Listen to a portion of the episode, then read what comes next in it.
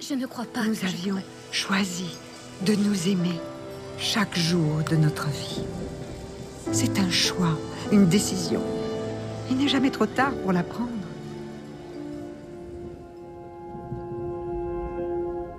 Bienvenue sur Déconfine Love, le podcast des plus belles histoires d'amour, d'amitié ou familiale.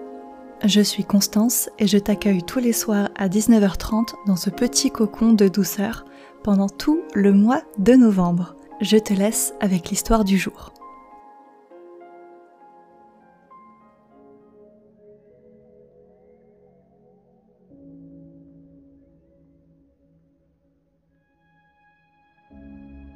Hello Aujourd'hui, je vais vous raconter ma plus belle histoire d'amitié, même si je le considère plus comme un frère que comme un ami.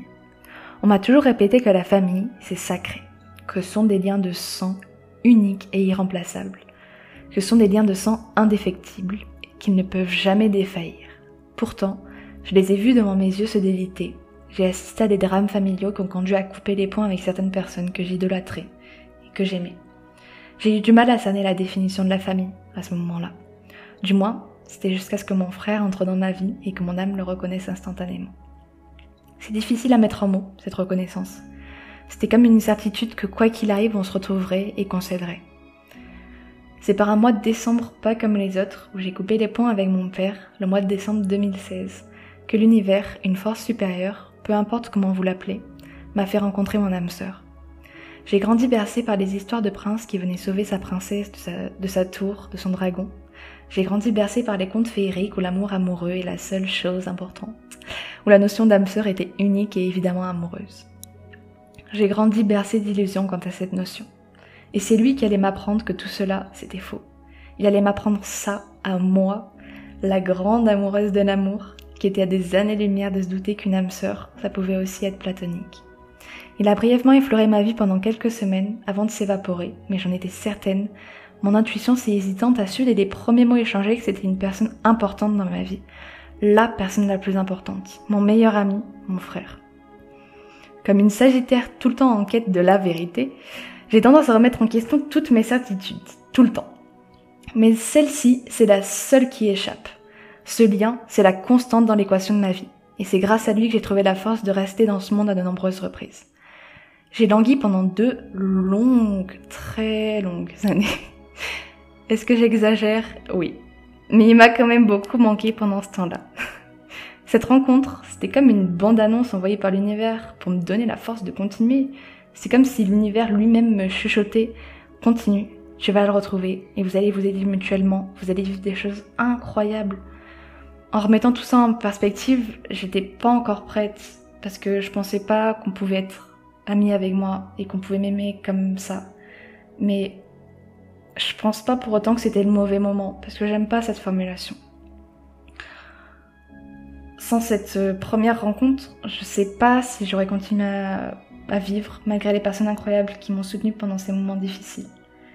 Mais mon meilleur ami, c'est autre chose. Il m'a quand même fait aimer l'été, alors que j'ai horreur de cette chaleur écrasante, de ces souvenirs qui viennent ramper et obscurcir ma vue. Après cette perdue de vue en hiver, on s'est retrouvés en plein mois de juillet. Cet été-là, la France a gagné la Coupe du Monde et moi, mon meilleur ami. Je ne savais pas encore les galères qui allaient se dérouler plus tard dans l'année. Mais putain ce que j'étais ravie de le revoir, de pouvoir échanger à nouveau avec lui. Depuis cet été-là, il n'y a pas une seconde qui s'est passée sans qu'il illumine mon quotidien de sa présence, même si on n'habite pas dans la même ville. En fait, ça rend les classiques au PSGOM en FaceTime encore plus palpitants. C'est très très amusant. On avait grandi à ce moment-là, moi j'avais mûri, et pour confesser quelque chose qu'il sait déjà, je l'avais légèrement stalké avant qu'on ne se reparle. Il y a des certitudes qui ne s'émoussent pas avec le temps et sur lesquelles on doit agir. C'est à partir de là que j'ai appris à communiquer. Parce que non, on n'ira pas dans mes pensées pour deviner ce dont j'ai besoin. C'est dommage, si vous voulez mon avis. J'ai aussi appris à me confier, à plus tout garder pour moi par peur d'effrayer les gens. J'ai été très très vulnérable avec lui. Et j'ai eu peur cent mille milliards de fois qu'il parte parce que j'étais trop. Mais il est encore là, bien ancré à mes côtés, même après avoir vu toutes mes faces sombres et, et ma folie. C'est compliqué d'exprimer tout ce que je ressens. tout ce que j'ai appris et, et, tout ce que j'apprends encore à ses côtés.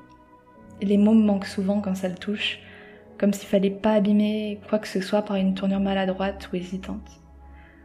Ce que je peux affirmer par contre, c'est qu'il me rend meilleur, chaque jour, chaque mois, chaque année que l'on passe ensemble. Pendant cet hiver 2016, je pensais trouver un ami. Et j'ai trouvé un frère, une personne qui me rattrape, qui me rattrape quand je trébuche, qui me juge pas quand je m'isole, qui se moque de moi quand je lui dis de rien laisser dans la voiture au cas où on la casserait dans les 5 minutes où on va déposer des affaires dans mon appartement. C'est mon chez moi, et je voulais lui rappeler par ces quelques mots que je l'aime de toutes mes forces et que je suis là quoi qu'il arrive, que je lui serrai fort la main dans les moments sombres et que je la lâcherai pas. Merci de m'avoir écouté et passez une bonne journée.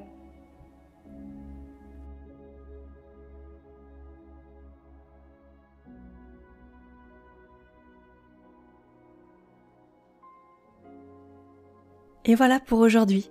Si l'histoire du jour t'a plu, je compte sur toi pour laisser une jolie note au podcast sur Spotify ou Apple Podcast. Si tu souhaites participer toi aussi et m'envoyer ton histoire, rendez-vous en description de l'épisode, je t'y explique comment faire. Et voilà, à très vite Ce podcast vous est proposé et a été produit par le label Vibes and Voices.